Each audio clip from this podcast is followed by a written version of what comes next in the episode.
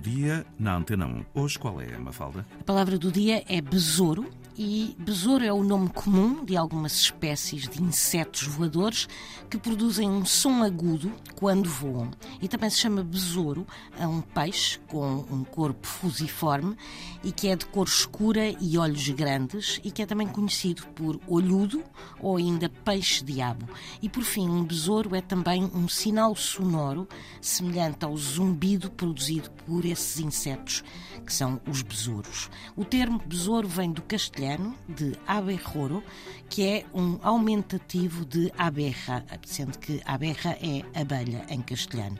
Ou seja, um besouro, no fundo, é uma abelha grande. Palavra do dia, edição Mafalda Lopes da Costa.